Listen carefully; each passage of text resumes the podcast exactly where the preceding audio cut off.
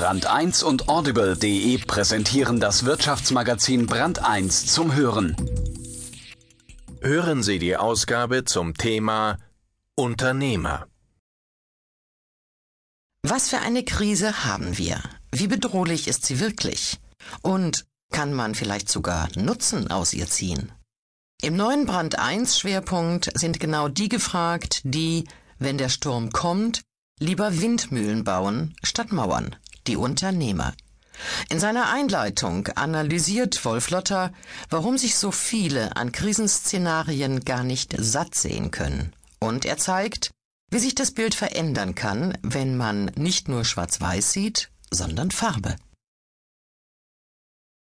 Der Sturm und die Windmühlen. Die einen klagen, die anderen packen's an. In schwierigen Zeiten lassen sich Unternehmer von Mitläufern hervorragend unterscheiden. Die Farbenblindheit, Achromatopsie oder Achromasie, ist eine seltene Farbsinnstörung, bei der keine Farben, sondern nur Kontraste, hell-dunkel, wahrgenommen werden können. Aus der Online-Enzyklopädie Wikipedia. Erstens. Ausrufezeichen oder Fragezeichen. Im Jahr 1975 veröffentlichte die britische Popgruppe Supertramp ihr viertes Album. Das hat, ganz ehrlich, die Welt nicht verändert. Es war nicht ihr meistverkauftes Werk und, wenn man den Kritikern glaubt, auch nicht ihr bestes. Doch die Platte hat etwas an sich, was uns heute interessieren sollte. Crisis, What Crisis, ist ein Gleichnis dafür, wie die heute in Amt und Würden befindliche Generation mit Krisen und Veränderungen umgeht. Weniger die Musik von Crisis ist dafür verantwortlich, sondern die zur Legende gewordene Cover-Illustration. Was sehen wir da? Ein Mann mit Sonnenbrille und Badehose sitzt auf einem Klappstuhl unterm Sonnenschirm. Ein Tischchen daneben, auf dem ein eisgekühlter Drink steht. Der Kerl sieht äußerst zufrieden aus. Doch im Hintergrund ist die Welt finster.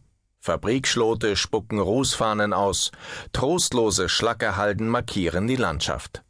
Während der Mensch im Sonnenstuhl in den buntesten Farben dargestellt ist, ist der Rest der Welt schwarz und weiß, die Farbtöne des Elends.